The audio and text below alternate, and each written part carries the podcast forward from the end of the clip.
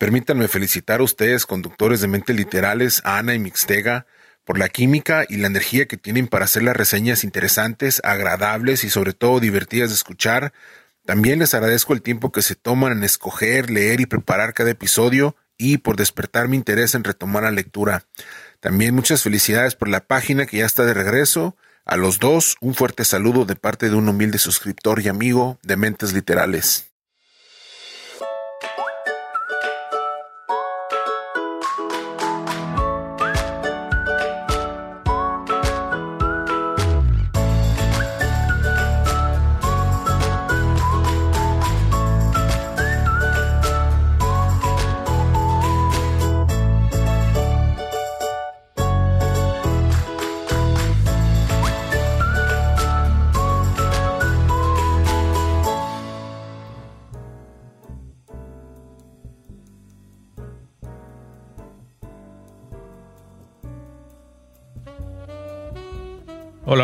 Buenas noches, bienvenidos a un episodio más de Mentes Literales, un podcast de literatura informal.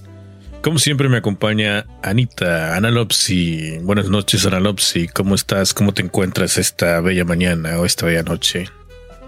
Eh, bella noche. Hola, Mix. Muy bien, gracias. ¿Cómo estás tú? Pues yo acá con muchísimo frío. Y yo acá con muchísimo calor. Pues Estamos en contraparte. Prefiero el frío que el calor, ya lo sabes. Sí, la verdad que sí. Yo creo que no en soporto el calor. No, y aparte está asfixiante y, y no es nada, nada agradable. Mm, ya lo creo. Y desafortunadamente nos quedan, ¿qué? Unos 15 días? No. Un poquito más de 15 días para... No, no, no, no. A ver, espérame, ya me enredé. Estamos a... ¿Para qué? 13 y la primavera empieza en aproximadamente. Ah, bueno, ¿en cuántos días? El 21. En ocho días aproximadamente. En ocho días, exactamente. Eso es lo que me refería, en ocho días. Según, pero que pues ya las matemáticas no son lo mío. y aparte. Bueno, entonces para estar más exactos, a finales de mes ya debe de haber cambiado la, la primavera, o sea, ya con calorcito y todo. No, pero sí ya. Por acá, por estos un mes estamos no, me refiero acá por estos rumbos, porque acá ah. de repente se vino una tormenta. Por tus zonas. ayer nevó. Fue leve, como unas dos pulgadas. Y de repente, o sea, yo ni sabía que iba a nevar hasta que me dijeron por ahí, dije, va a nevar. Yo checando la aplicación de clima, como tengo dos, la que viene por, la que, no, la que viene por default con iOS y otra por ahí. Entonces estaba yo chequeando con, con la nueva supuestamente. Y no me marcaba nada, no me, no me mostraba nada en absoluto. No me decía, ya ves que te muestran ahí, no, pues va a nevar en las próximas horas o algo así, ¿no? Y no decía nada. Entonces la de iOS resultó más acertada. Sí, porque la tengo por ahí escondida entre cosas que no utilizo de iOS. Y de repente que la abro y veo, no, pues sí que va a nevar en, dentro de dos horas. Y dije, ah, caray. Y entonces la otra que supuestamente es premium y todo esto y sirve para nada. Pero después sí cambió, ¿eh? Después cambió y ya mostró, ¿no? Pues iba a nevar. Nevó como unas tres horas, creo. Pero ya como a la medianoche se quitó. Se quitó toda la. el congelamiento y todo eso. Y al, próximo día, o sea, ya hoy, ya se había descongelado todo porque estuvo totalmente soleado y despejado. Pues Acá en total contraste hemos estado con temperaturas eh, asfixiantes, o sea, es cálido, húmedo el clima de por acá. Y em, además, como que medio cambiante, o sea, en plena madrugada de pronto tienes que correr por cobijas o algo así porque enfría muchísimo el clima. Sí, ¿verdad? Como, odio también esa parte que... Que dices, ya no sabes ni cómo salir de casa. pues sí, sinceramente, o sea, en la noche estás todo destapado y ya en la madrugada estás ahí como... ¿Dónde quedaron las cobijas y todo esto, no? Sí. Pero en fin. Fíjate que hoy tenemos un episodio un poquito diferente porque Analopsi no hizo la tarea y pues no va a dar reseña. Qué mentiroso eres.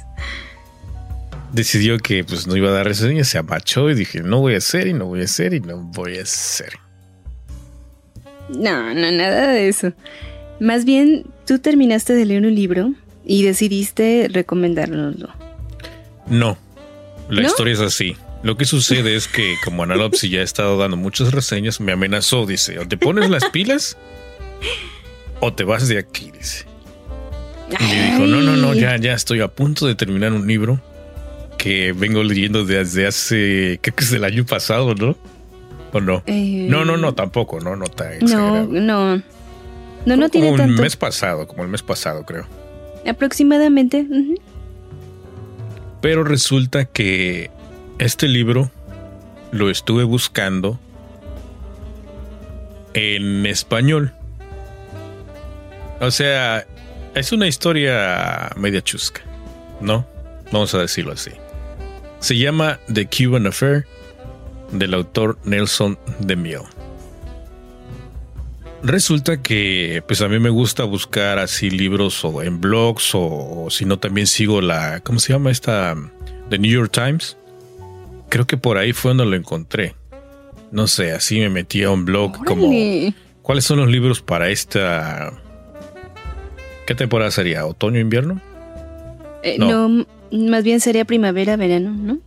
O sea, ya de este año. no era otoño invierno porque este libro salió el año pasado Entonces sí lo y compraste salió desde como en esa. No, no, no, no, no creo, no creo. Es más, lo voy a buscar, pero no, no creo. Entonces, este, creo que por ahí lo encontré. Me pareció interesante. El único pero es que pues estaba en inglés, ¿no?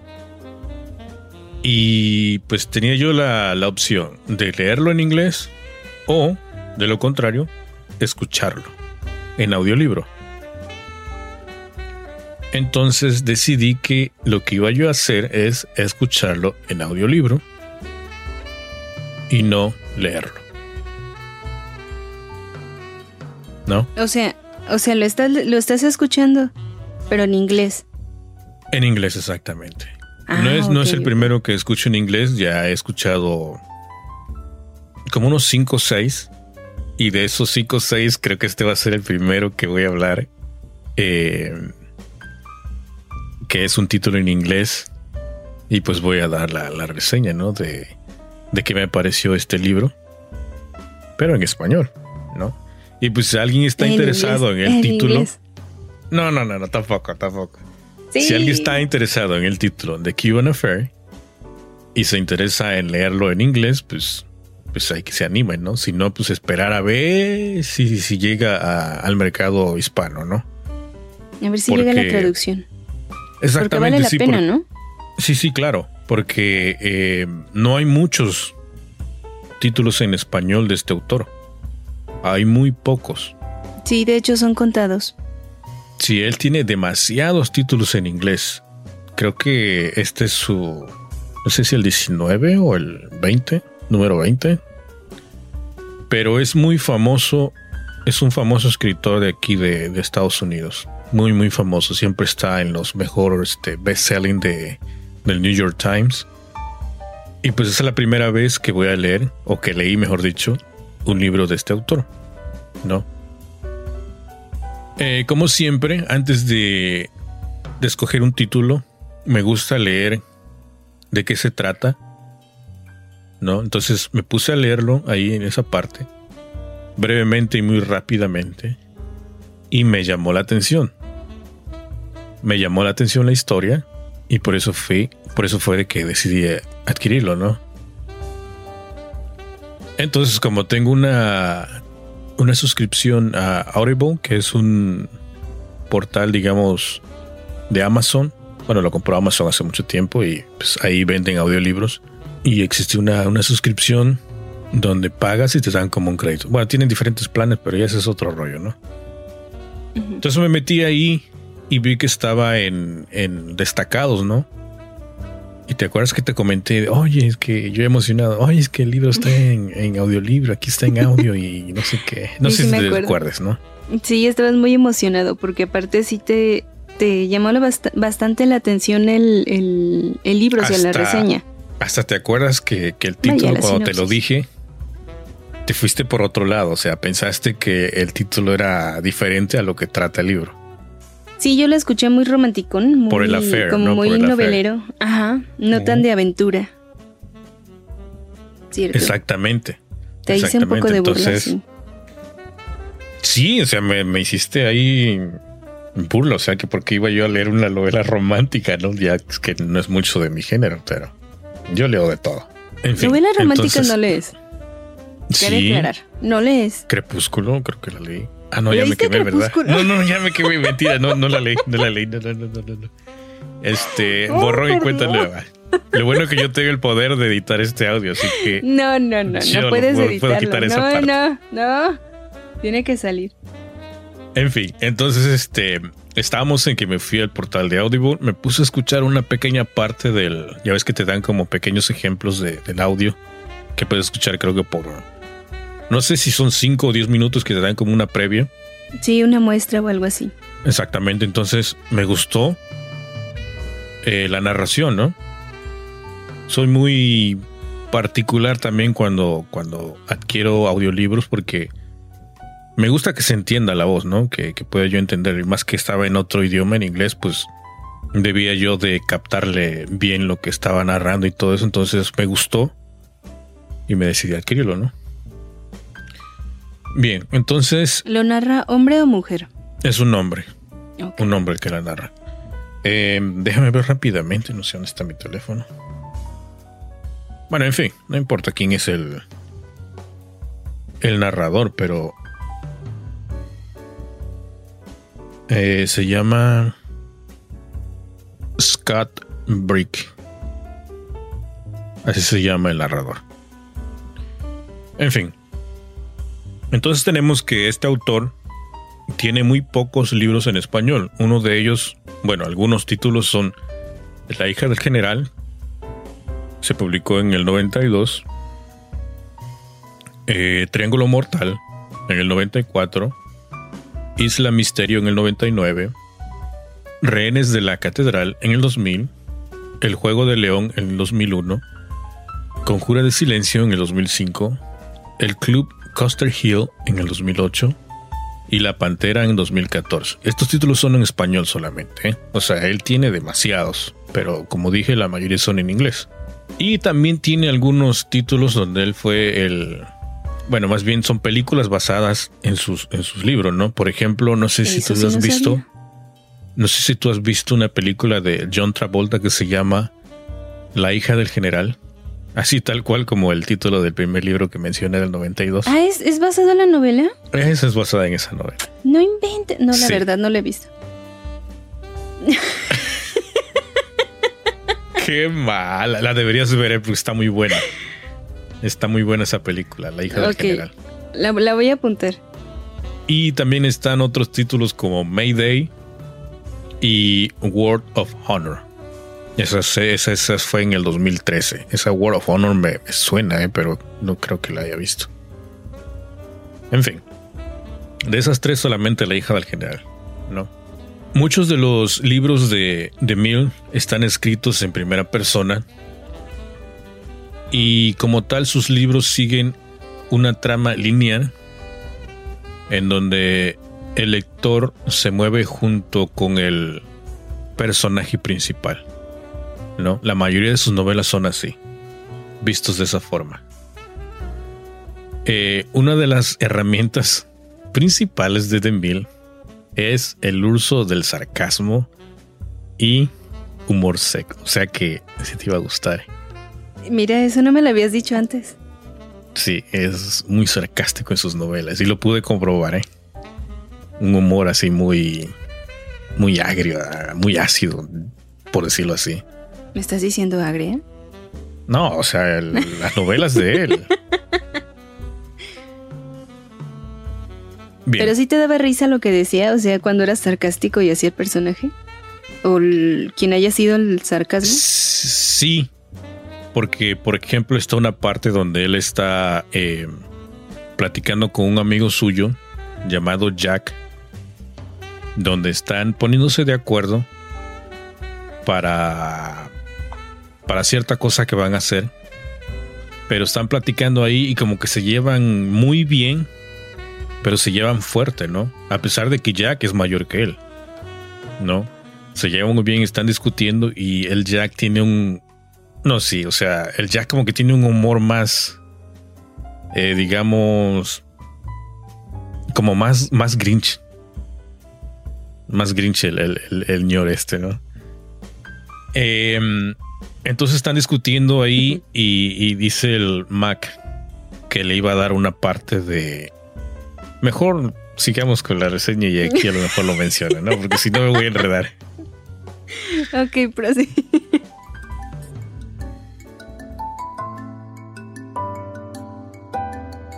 Ok, pues como lo decía, The Cuban Affair, ¿no? Es una novela de Nelson DeMille donde nos muestra a un personaje llamado Daniel o Daniel McCormick, mejor conocido como Mac, a secas, ¿no? O sea, un nombre en corto, Mac.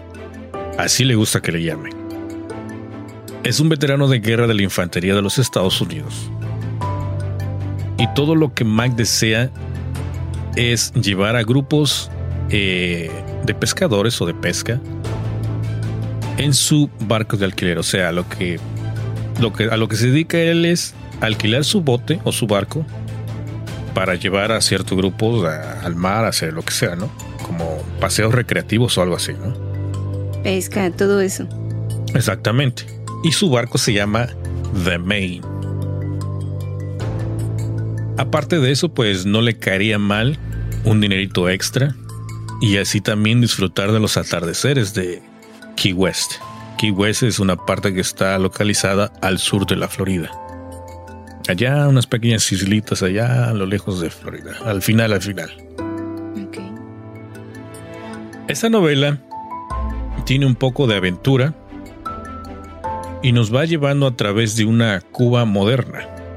¿no? O sea, también menciona, por ejemplo, casos que sucedieron en la época cuando estaba Fidel Castro, ¿no? Ahí mismo te lo van explicando en el libro.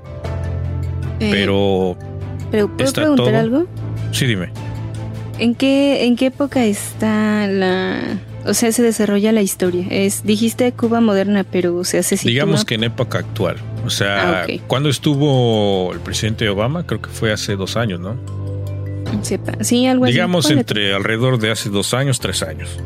De tres años a cuatro, más o menos, ¿no? Para tener una idea. Él es originario de Maine, Portland o Portland. Y pues como dije, es un capitán de un barco.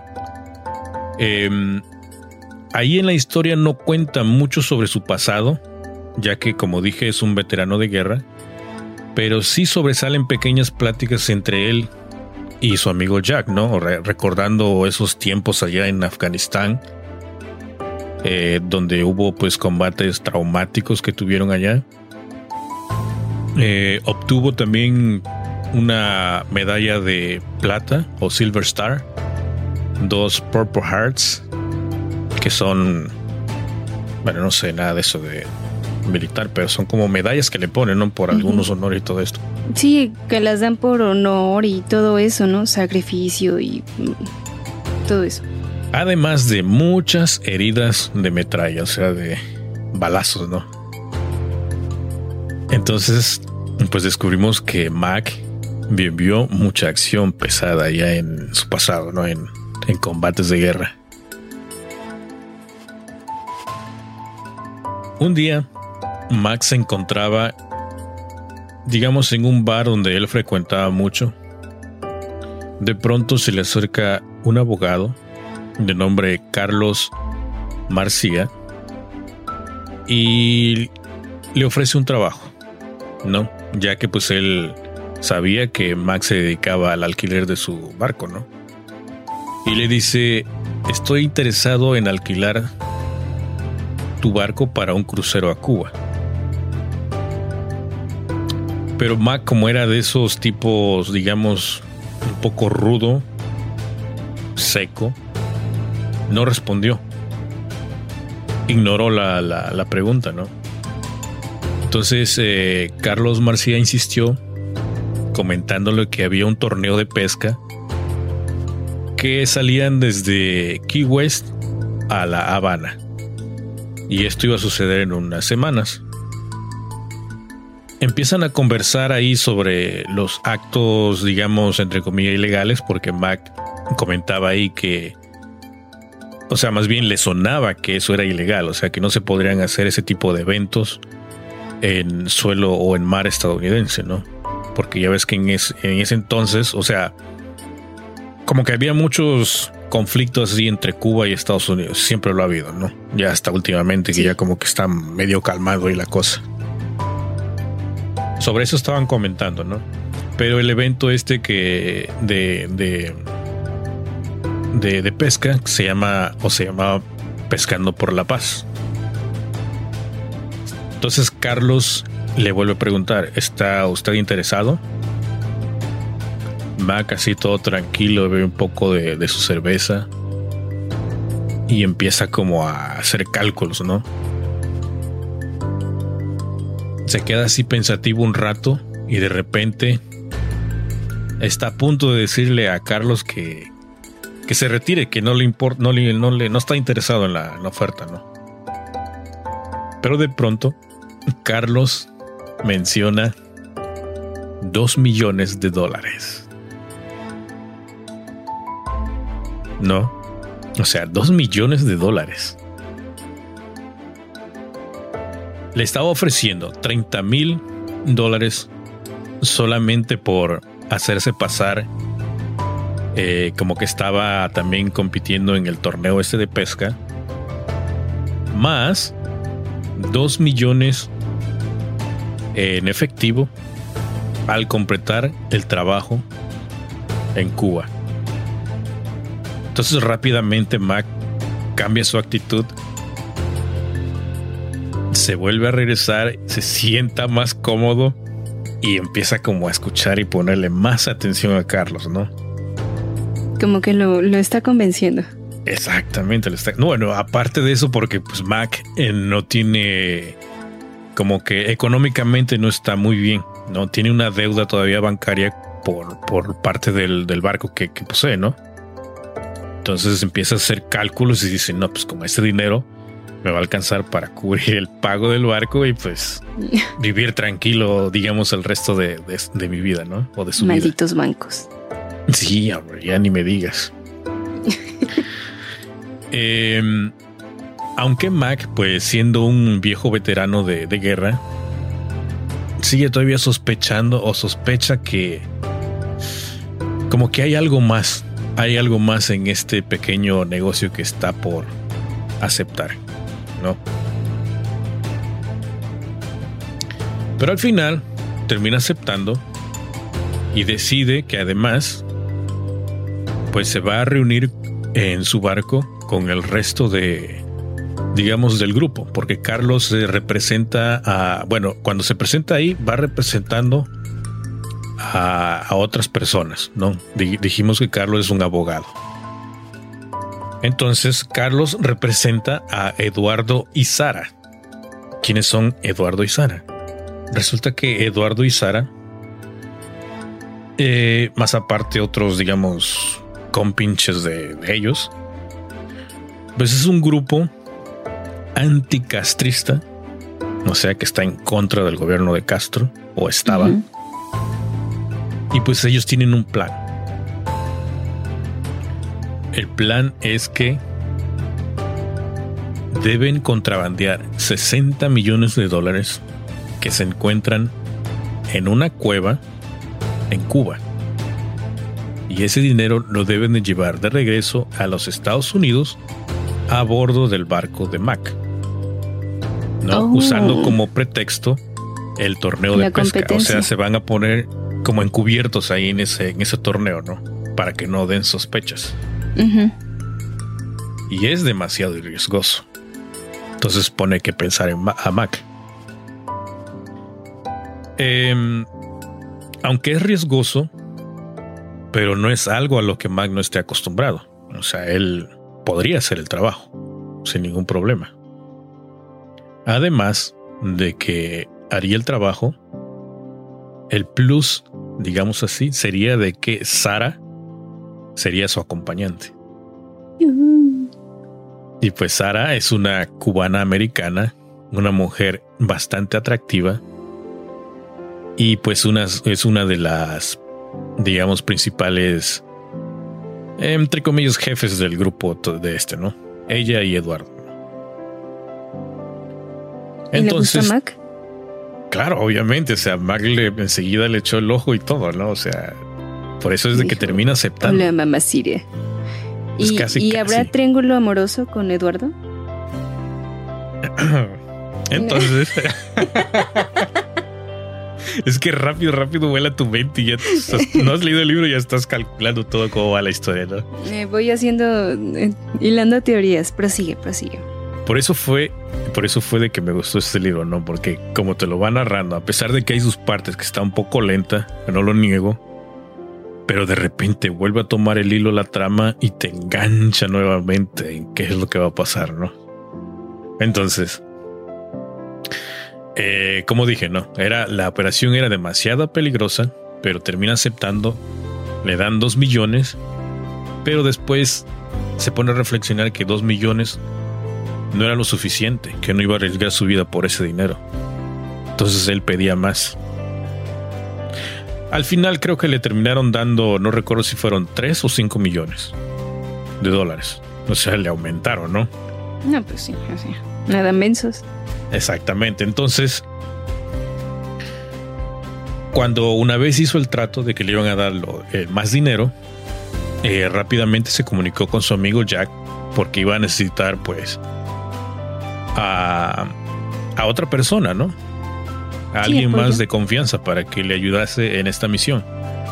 Aparte porque Mac no iba a ir en el barco de, de, perdón, de Key West, o sea, de Florida, a La Habana, sino que él iba a ir volando, o sea, iba, iba a tomar un vuelo y llegar a Cuba. En cambio, su amigo. ¿Él armaba todo el, el plan? Eh, bueno, no, no lo armaba, sino que así fue como le dijeron que iba a hacer las ah. cosas. Entonces, ahí fue donde te digo que viene la parte chistosa porque cuando le comenta esto a su amigo Jack, Jack, así como tú, le empieza a hacer preguntas. Oye, pero ¿cómo es posible que tú te vas a ir volando y yo voy a llevar el barco? O sea, el que está arriesgando más su vida soy yo. Si pues tú vas a volar y yo voy a estar aquí metido en el barco, ¿no? Entonces esas son partes donde empiezan ahí como a, pelearse un poco y dicen, pues si no estás de acuerdo, entonces busco a alguien más y no sé qué. Y cuando le dije, es más, te voy a ofrecer este... No recuerdo si le había dicho cientos o después ahí le, le ofreció millones, ¿no? Porque como le había aumentado un dinero extra, entonces creo que le llegó a ofrecer un millón de dólares. Fue ahí cuando cambió el aspecto de su amigo dice, no, pues por ese dinero sí voy y regreso, ¿no? O sea, sí se aventó rápidamente. Dice, no, pues así sí. O sea, así sí cambian las cosas, ¿no? Pero seguía insistiendo, haciéndole preguntas.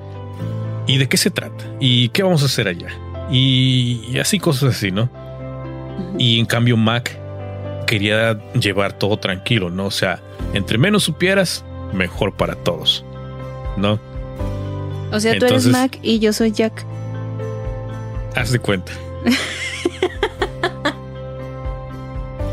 sí, Haz de cuenta cuando me preguntas de aplicaciones o de programas así, yo te digo, no, mira, ese funciona así, así, así. Y no me preguntes más. ¿no? Y funciona, y sí funciona. Entonces, estamos en que eh, estaban platicando ahí los amigos y se pusieron de acuerdo y aceptó el amigo de Jack, ¿no? Entonces dieron manos al asunto y se lanzaron al, a la misión, digamos, ¿no? Porque ya, llamemos la misión porque así lo catalogan ellos, a la misión. Muy bien, entonces cuando llegan a Cuba, conocen al grupo del... O sea, ellos van a viajar mezclándose con un grupo de alumnos de la escuela esta famosa Yale, o Yale, ¿no? Ellos van de tour allá a Cuba, ya sabes, a conocer sus alrededores, la historia de Cuba y todo esto, ¿no? Entonces, Mac y Sara se van a mezclar entre ellos. Ese es el plan. Pero resulta que en ese tiempo, bueno, hablando en tiempo actual ya de, de la novela, ¿no? Solamente los norteamericanos pueden visitar Cuba por razones educativas. Entonces es, porque, es por eso la razón de que ellos al mezclarse pueden andar libremente en Cuba relativamente a salvo, ¿no? Entre Oh. comillas, ¿no? Porque siempre están vigilados. Siempre. No importa que estén ahí mezclados, pero siempre están vigilados. Obviamente por la policía de- del- del país. Pero resulta que Mac, como te digo, es un personaje así un poco diferente. Pues no tiene mucha paciencia en andar con este grupo y andar visitando ciertos lugares históricos y andar de arriba para abajo junto al- al grupo ese de alumnos. Entonces empieza a fastidiarse, empieza a perder la paciencia. ¿No? Eh, ahí conocen al guía de turistas que los, que los está esperando y que les va a dar el tour, pero al grupo de Yale, ¿no? Pero como está Mac y Sara ahí junto a ellos, pues le toca igual también andar con ellos. Entonces llega Antonio y les da la cordial bienvenida, les empieza así a gritar, ya sabes cómo son los, los cubanos muy alegres y, y empieza a gritarles ahí buenas noches y buenas noches, bienvenidos y así con los brazos abiertos, ¿no? Como tres veces repitió. Entonces, este... Eso no le cayó muy bien a Mac, ¿no? Dice así como, ay, este... ¿Cómo lo diría? Porque que ahí es donde utiliza un lenguaje un poco florido, un poco subido de tono, ¿no? No es un lenguaje así relax, sino que empieza a decir malas palabras y todo eso. O sea, todo eso vas a encontrar en el libro, tal cual. Así viene la narración. Y no es que me encantara esa parte, pero eh, no importa, o sea, disfrutas la lectura, ¿no? Pero Mac y Sara están en constante vigilancia a su alrededor, o sea, Sara están ahí pendientes alrededor de qué es lo que va pasando, porque resulta que ahí en Cuba están los llamados informantes del gobierno, ¿no? Entonces, pudiera ser cualquier persona, cualquiera puede ser un informante, hasta el propio Antonio, o sea, sospechan hasta de Antonio que pudiera ser un informante para el gobierno, o sea, el guía de turistas. Entonces deben andar muy, muy cautelosos ahí. Por otra parte, Mac, pues la verdad, él lo que quiere es cumplir con la misión y largarse del país. Y obviamente, pues si puede llevarse a Sara. ¿Por qué no? no? Como bonus extra. Pues sí, exactamente. Entonces, a él no le interesa lo sucedido en Cuba referente a lo político. Como dije, él lo que quiere solamente es sacar el dinero, irse de ahí y llevarse a la chica. No, ese es su, su fin de, de Mac. Pero las complicaciones aparecen eh, relativamente con el supuesto dinero que deben recuperar. No es un trabajo fácil, pues ya que está toda la isla, como dije, está llena de informantes, de ahí le mencionan chivatos, ¿no? Ahí en, la novela le, le- así les dicen, chivatos. Y la policía del estado, ¿no? Que está pues muy bien armada. Además descubre que Sara tiene novio. O sea, así como "Ah, competencia. Eso no le importa obviamente a Mac. No le interesa. Entonces cuando mm, llegan a La Habana, eh, Mac empieza a desilu- desilusionarse un poco porque empieza a ver realmente cómo están las cosas. La comida no es tan abunda- abundante ahí. Entonces empie- empieza a cuestionarse. Sara lo nota. Y él, ella le empieza a explicar que Cuba está básicamente medio hambrienta. ¿No? Ahí le empieza a comentar ella que dice que ahí en esa parte, digamos, digamos que Cuba está dividida como en dos partes, ¿no? La parte donde supuestamente hay mucha influencia económica y la otra parte donde hay pobreza. Entonces, ellos están en la parte donde, digamos, hay pobreza. Entonces ahí están ellos eh, en una, digamos, en una granja, ¿no? En una, gran- una granja de comida orgánica. Y ella le comenta que nunca verá fruta fresca en la otra parte del país, o sea, en la parte eh, influyente. Dice que todo lo que está ahí, lo que ve es importado. O sea, en la parte influyente toda la comida y todo lo que ve ahí es, es de importación. No es algo producido en el país. Las, las granjas, todas las granjas de ahí pertenecen al gobierno. Y la mayor parte están todas desérticas porque el trabajo es demasiado pesado. Eh, ella le comenta que ahí todavía siguen utilizando lo que son artefactos antiguos como el arado y toda esa cosa, ¿no? O sea, funciones de entre, exactamente, funciones entre lo que era antes el uso de animales y los humanos todavía utilizaban, ¿no? Eh, los, los granjeros lo que obtienen la paga es demasiado, es, es poquísimo, o sea, es 20 dólares al mes es nada. Entonces, por lógica, si un granjero compara lo que le van a pagar 20 dólares al mes, digamos, agarrando una, una escoba y barriendo en la ciudad, o sea, por lógica prefieren ese trabajo a estar en las granjas con un trabajo más forzado. Entonces, por esa razón es que las granjas están totalmente desiertas ahí. Entonces eh, le comenta también que el 90% de la dieta cubana es a base de arroz y frijoles. Todo esto proviene de, Vietnam. Y aún así la comida es totalmente racionada. O sea, te vas dando cuenta de cómo es la situación allá en Cuba. ¿No? O sea, todo esto te lo va mostrando la, novela. Va mezclando todo esto, aparte de, la, de lo que es la, aventura, la, la trama de, de la historia. También te va comentando pues cositas que, realmente suceden en ese país. De pronto ellos se encuentran caminando en un vecindario pues totalmente diferente, ¿no? Digamos la, contraparte de, esa, de, esa ciudad, de esa ciudad, de donde estaban anteriormente en las granjas. Y ven un vecindario muy agradable, muy bien construido, con buen mantenimiento. Y se quedan en shock al ver la, la gran diferencia que existe ¿no? entre una parte y la otra. Y para ellos les resulta totalmente una hipocresía todo eso, ¿no? Porque.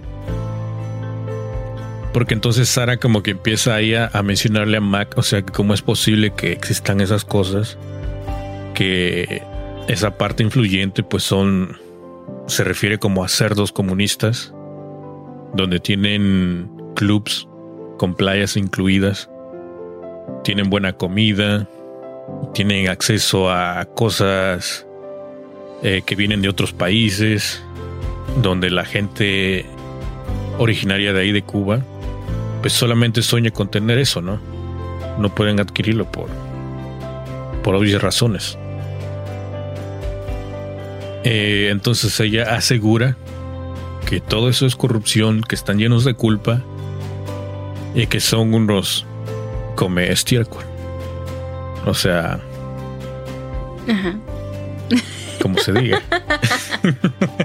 Hay otro claro ejemplo de cómo utiliza las otras palabras, ¿no? Es que lo que sucede es que este podcast no es este explícito, si no lo hubiera dicho. y si no nos penaliza Apple Podcast. Cierto, cierto. Sí, porque de, de un inicio debemos de poner si es explícito o no. Vamos a pensarlo seriamente. Aunque parece una historia trágica y aventurada, también hay romance. Resulta que Mike y Sara se enamoran. O más bien dicho, mantienen una relación, una relación en secreto, porque recuerdas que, mencioné que Sara tiene novio. ¿No? Entonces, pues surge una relación entre ellos porque conviven mucho tiempo. Como dije, Sara es la acompañante de, la, de esta misión de junto a Mac entonces prácticamente están todo el tiempo juntos, ¿no? Van a, lugares, a reuniones y todo esto siempre ellos juntos. Entonces, pues lógicamente tuvo que surgir ahí eh, el romance. ¿Pero se enamoran o nada más es algo pasajero? Em, es que es complicado, es complicado porque el Mac, te digo, tiene su, su forma de ser y Sara es totalmente diferente. Entonces, pudiéramos decir que a Mac no le importaba, sino que simplemente lo que quería era un acostón y ya, como que lo veía de esa ah, forma. Pero, pero, en el fondo, Mac sí se sentía atraído hacia Sara. Ok. Ok. O sea, primeramente. De cachondo pasó a. Exactamente, de cachondo, me quitaste la palabra, esa era la palabra exacta. O sea, sí, en sí, en cierta forma sí, así lo vio Mac. ¿No? Eso era lo que buscaba. Y le costó a él, porque se insinuó, se insinuó muchas veces hacia Sara. Hasta que al final, pues Sara cedió y pues pasó lo que pasó. Eh, como dije, no. Hay partes que son graciosas en la historia, tiene de todo. Y hay partes donde, te digo, tiene un lenguaje muy, muy sarcástico, eh, muy subido de tono y todo esto. Pero no afecta, no afecta a la historia, sino que parece todo normal. O sea, te lo está contando todo exactamente tal cual y como suceden las cosas, ¿no? Eh, al final el libro maneja una combinación casi justa. No se centra solamente en la fatalidad y tristeza, ni pretende que todo parezca, digamos, una, una algo chusco, una broma, no, sino todo lo contrario. Es más como un momento de enseñanza. Mac concluye que la vida es desordenada y la verdad sobre la humanidad yace en algún lugar entre el optimismo y el nihilismo. Concluye que los asuntos humanos son complejos y paradójicos. Alternativamente sacando lo mejor y lo peor de los diferentes individuos. Entonces, em, concluimos con que ese libro está para mí muy bien escrito. Fíjate que leí por ahí algunas reseñas y paradójicamente en inglés, donde a muchos no les gustó la historia. Yo creo que estaban acostumbrados a las demás historias que él contaba, ¿no? En particular, en particular, este es un personaje totalmente diferente que él recreó a otros en sus eh, pasadas novelas. No sé si por ahí va la cosa de que a algunas personas no, le gustó, no les gustó y a otras sí. Quizá porque se centre un poco entre lo digamos, en la parte política de, Cuba. Pero pues eso no tiene nada que ver, ¿no? O sea, es otro modo de ver la, historia y de ver la, eh, la novela, ¿no? La narrativa. Pues Entonces hay una combinación ahí de todo. No entiendo por qué a algunos no les gustó, pero a, mí sí me gustó, la verdad. Me gustó bastante. Y a lo mejor de los títulos que mencioné, a ver si logro conseguir uno de estos. La hija del general, no, ya no, porque esa ya, ya vi la película, pero. No sé. Es más, es, es el. Yo diría que es de las novelas del género que a ti te gusta. Él escribe thriller. Aunque esta novela es un poco diferente, no sé si te haya llamado la atención o no. O sea, la historia es en que ellos van a una misión. ¿Pero si se mete en política o no? No, no tanto, no tanto. O sea, ellos lo que quieren ir recuperar eso y llevárselo de ahí. ¿Para qué? No sé. Lo tienen que descubrir. Eso, esa era mi segunda pregunta. Sí, o sea. Siguiente pregunta. Dime. Esa, que si. ¿Qué utilidad le iban a dar al, dinero? Eh, no sé si suene como spoiler o no. Creo que no, porque ahí lo menciona en el libro. Al principio mencionan que la finalidad es recuperar ese dinero y repartirlo entre la gente de Cuba. ¿Por qué? Porque la gente está muy necesitada. O sea, esa es la historia que ellos manejan, ¿no? Como tipos de Robin Hoods. O sea, regresar lo que le pertenece al pueblo. Ok. ¿No? sé si mencioné que en, esa época, digamos en la época de Castro, antes de que Castro llegara al poder, estaba el, el, otro dictador, este Fulgencio Batista, ¿no? Entonces en esa época había mucha prosperidad en Cuba, había mucha riqueza, pero esa riqueza era venida del narcotráfico o del... Perdón, de... Sí, el narcotráfico. Bueno, de los casinos, pues. Porque ahí eh, estuvieron muchos capos de la mafia italiana no, se, fueron ahí a Cuba y ahí hicieron sus negocios, prosperaron y todo. y pues obviamente gran parte iba hacia el gobierno de Batista por dejarlos, digamos, entre comillas, trabajar ahí, en la isla. Entonces hubo mucha riqueza, muchos vivían bien y, y otros pues tenían su dinerito y todo, ¿no? Entonces, cuando entró Castro al poder, muchos de ellos decidieron esconder ese dinero para que Castro pues no les quitara todo, lo que ellos tenían, ¿no? De alguna forma. Entonces fue por eso de que decidieron esconderlos. Y pues la historia ahí resulta que pues ellos van a desenterrar este dinero que están en cuevas y lo que quieren es llevárselo a Estados Unidos, luego de alguna forma regresárselos a, a los suyos,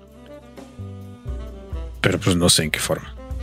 No, y del lado de la acción, o sea, sí se, se, no sé, se echan algún protagonista, eh, ¿hay para allá algo de suspenso o, no hay tanto peligro? Sí, peligro sí hay muchísimo, suspenso también. Ah, o sea, puede que algunos personajes ahí secundarios puedan fallecer. Muy bien, muy bien. ¿Qué, le, ¿qué le sucede a Sara? No sé qué sucede con Mac y Sara, si, si al final terminan juntos o no, tampoco sabemos. ¿Qué sucede con su amigo Jack si realmente logra regresar? Porque antes de que llegaran a, a conclusión con la misión, Jack, le, perdón, Mac le había comentado a Jack de que cuando llegaran a, a Cuba y tuvieran en su poder el dinero recuperado, entonces Mac iba a regresar con, su amigo junto en el barco, ¿no? En el barco de ellos. Pero entonces eh, Mac le dijo a su amigo, dice, si no llegas a tal hora, a tal tiempo, te quedas y yo me voy. Así, de plano se lo dio sin importarle. ¿Ahí en serio? Sí, dice, y tu barco lo voy a poner en venta. Aunque suena, cruel esa parte, no sé, se me hizo un poco chusca el modo en como te lo describe ahí en la historia. Entonces se la cantó. Dice, si no llegas a tiempo, me voy, vendo tu barco, pongo tu barco en venta y, y nunca me conociste ni nada. Dice. Porque, o sea, si los llegaron a atrapar ahí en Cuba y descubren de lo que estaban haciendo, pues sí, los iban a encerrar, ¿no? De por vida o fusilar o lo que sé yo, ¿no? Entonces, esa parte, pues, digamos que entra en lo que sería el peligro, ¿no? El suspenso. Pero, pues, cositas así vas descubriendo en la historia. Entonces, eh, mi calificación. Yo le daría un 9. Bueno, de 5 de cinco estrellas. Yo le daría. Sí, porque tú vas siempre en bajas calificaciones, en, de 5 estrellas. No, me refiero a que no te gusta de 10, sino de 5. Entonces, es que yo le daría un, un 4. Ok. Así nomás, un 4. Mi pronóstico, eh, Mac y Sara no se quedan juntos. Ah, ya de plano. Sí, yo pronostico eso y también pronostico que, que Jack y Mac sí salen con vida, pero uno de los dos va a salir mal herido. Uy, me gusta y puesto ahí la, su amistad a prueba, pero superada. Me gusta esa parte. Me gusta que te arriesgaste a, comentarlo. A ver, a ver, ya después me dirás. A ver qué sucede, ya después te diré a ver qué tal. No. Em, pasando a otro asunto, no sé si recuerdas que te había comentado sobre un documental llamado Cuba and the Cameraman. Sí, yo te lo recomiendo. es no, no sé, mentira, mentira, mentira, que te recomiende. Te dije, mira ese documental porque lo vamos a hablar. Y no me hiciste caso. No, no, no. No me habías dicho que íbamos a mencionar el documental Mixtega, no mientas. No, la verdad no. Ah, se, me ocurrió, se, me ocurrió, de último momento. Eh, resulta que ese documental está en Netflix y hace, ¿qué será? Creo que más de un mes que lo vi ahí. Y la verdad me interesó porque, no sé, a mí me gusta mucho la historia sobre diferentes cosas que suceden en el mundo, ¿no?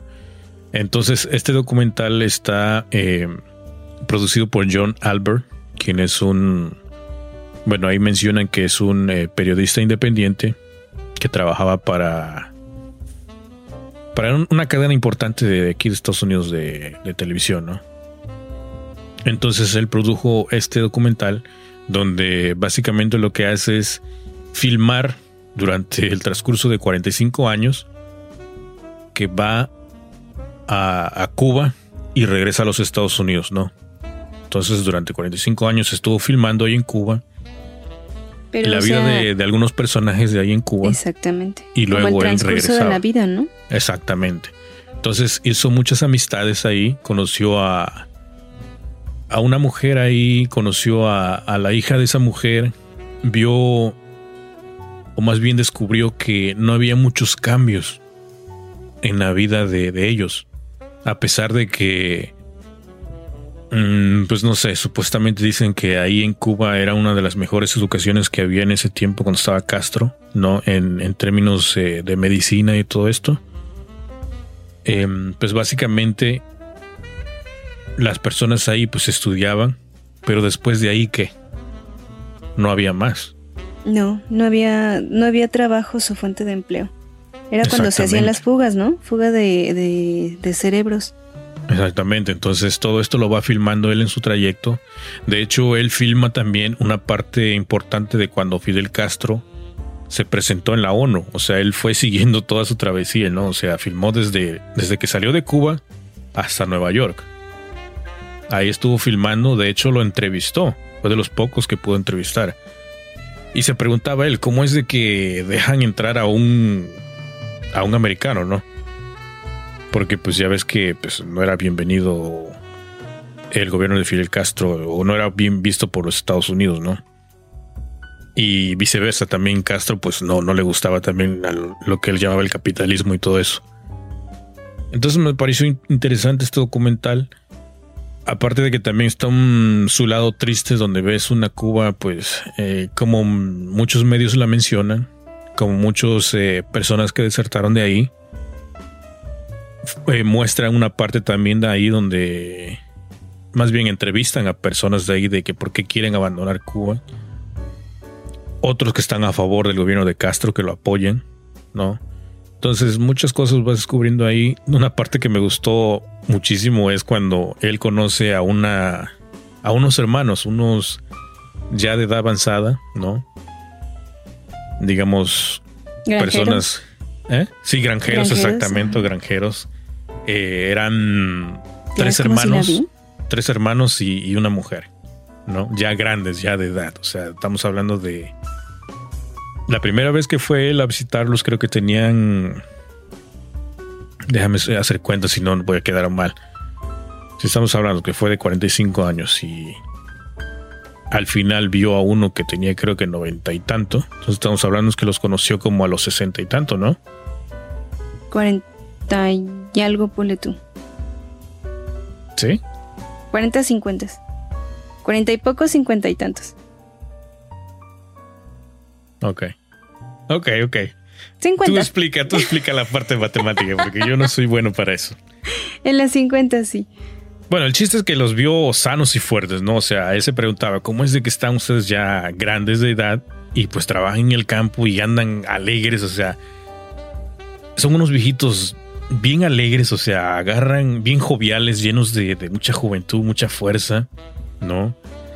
Eh, me pareció una parte chusca cuando eh, no sé cómo surgió, pero resulta que ahí hicieron como unas de estas vencidas de brazos, ¿no? Entonces el, el, el, periodista este, estando más joven que ellos, se atreve a retarlos y todo pero, o sea, ellos son unas personas que trabajan en granjas, entonces están acostumbrados a trabajos fuertes, pesados, ¿no? Son, tienen fuerza, ¿no? Entonces, cuando echan las vencidas, obviamente le ganan, ¿no? Y se pregunta, oye, pero tienes mucha fuerza y que no sé qué. Pro músculo. Pro músculo, exactamente. Y, pero delgaditos los señores, o sea, delgaditos los ves así. Pues la vida difícil que llevan ahí, ¿no? Pero pues ellos tienen sus tierras, tienen sus ganados eh, tienen su, su, casa y todo, su hacienda. Eh, pero esa parte me gustó, ¿no? Tienen que descubrir el final de qué es lo que sucede, porque si no, si no lo han visto algunos, se las voy a spoiler aquí, pero me gustó mucho. Creo que ya te conté yo el final, ¿no? Ya creo que ya te había contado todo lo que sucede, de la parte triste y todo. Entonces, pero les recomiendo mucho esta, este documental, se llama Cuba and the Cameraman y está en Netflix. No sé si todavía está en Netflix o no, pero está muy buena. Muestra una Cuba de.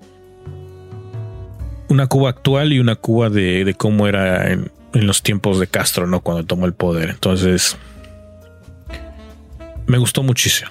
Me gustó muchísimo esa, ese documental. Entonces también. A ver si encuentro el enlace y los ponemos en la. En las notas del, del programa, ¿no? Para los que estén interesados. Sí, para quien guste pasar a, pasar a verlo. Exactamente. Y pues yo creo que um, llegamos a la parte final, ¿no? Yo creo que ha sido todo por el por este episodio. Por el día de hoy.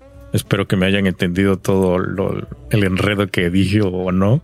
Muy buenas recomendaciones, y, tanto del libro como de la serie. Sí, ya por ahí tengo otro en, en lista. ¿Ah, sí? Que se llama. Con? Ah, esta está buena porque creo que va a ser el primero de Arturo Pérez Reverte. No sé si hemos hablado de él. No, ninguno. Creo que a ti no te gusta mucho ese autor, ¿no? Porque no es de tu estilo así de thriller y suspenso o nunca has leído alguno de él. No, de él no he leído. Bueno, para los que no conozcan, él es el famoso autor de la novela esta de la Reina del Sur. Muy famosísima. Y tengo un libro aquí en lista que apenas lo acabo de, de, de adquirir. Y tal vez muy pronto también traigamos la reseña de este de este autor, ¿no? Pero ahí le vamos a dejar saber que para cuándo. ¿Y pero cuál es? No, no les voy a decir. Me tienes ahí en el suspenso. ¿Cuál, cuál? Bueno, que te lo voy a decir, mira.